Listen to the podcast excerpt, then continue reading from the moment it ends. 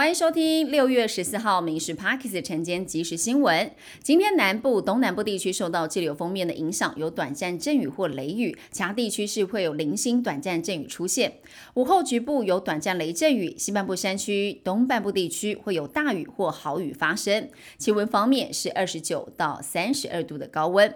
美国五月物价压力减缓，投资人认为联准会本周会议可能会维持利率不变。美股道琼上涨了一百四十五点，收在三万四千两百一十二点。标普五百跟纳斯达克分别涨了百分之零点六九跟零点八三，双双创下了十三个月的新高。费城半导体涨了四十二点，涨幅是百分之一点一五。幼儿园为要按风波延烧，侯友谊临时改变了行程，到议会来做专案的报告，回应议员的提问，还强调是自己主动来。民进党议员紧抓最关键的药物源头，要他给个说法。但不管绿营怎么问，侯友谊都只说尊重司法调查，不正面回答。绿营议员批评是问 A 答 B。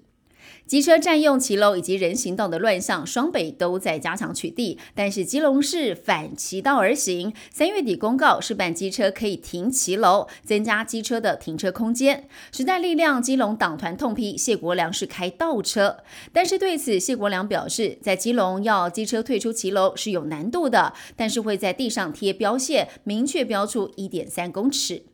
古董车在未来会有专属的车牌了，最快年底前就能够合法上路。颜色采取棕底白字，首波开放各六千五百六十组的号码，申请必须要符合四项认定的标准，包括车龄超过三十五年、取得原厂或代理商等单位的证明文件，以及内装保持完善，加上领照使用未报废，才有资格拿到，而且限定周日或者是特定日来行驶。继二零二二年停播迪士尼频道之后，迪士尼集团十三号又抛出了震撼弹，在台湾的十一个频道，包括了国家地理频道、卫视中文台、卫视电影台等等，今年十二月底全面下架，不少人相当的惋惜。迪士尼表示，退出台湾是因应全球策略。疾管署公布了今年首例的本土登革热，是台南市仁德区四十多岁的女性，没有出国史，确诊感染第一型登革热，潜伏期主要活动地点是住家附近，感染源有待厘清，密切接触者还没有疑似症状。而花莲吉安乡也新增了五十多岁男性罹患了日本脑炎，而副署长罗义军表示，端午节前后更要注意病媒蚊的防治传染。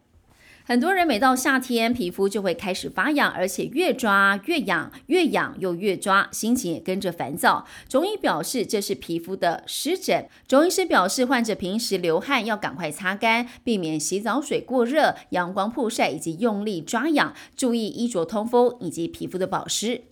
日本福岛第一核电厂预计在今年夏天将稀释核废水之后排入大海，但是这让邻国南韩人民很担心，因为多达百万吨的污水入海，未来吃海鲜用海盐恐怕都会影响到健康，所以近期南韩开始囤货买盐，海盐的销量暴增。美国前总统川普涉及非法持有国安文件、妨碍司法等罪，遭到联邦起诉三十七项的犯行，成为了美国首位被联邦起诉的前总统。之后，今天在迈阿密联邦法院首度出庭来应讯，对所有的犯行他都不认罪。这是川普近几个月来第二度出庭应讯。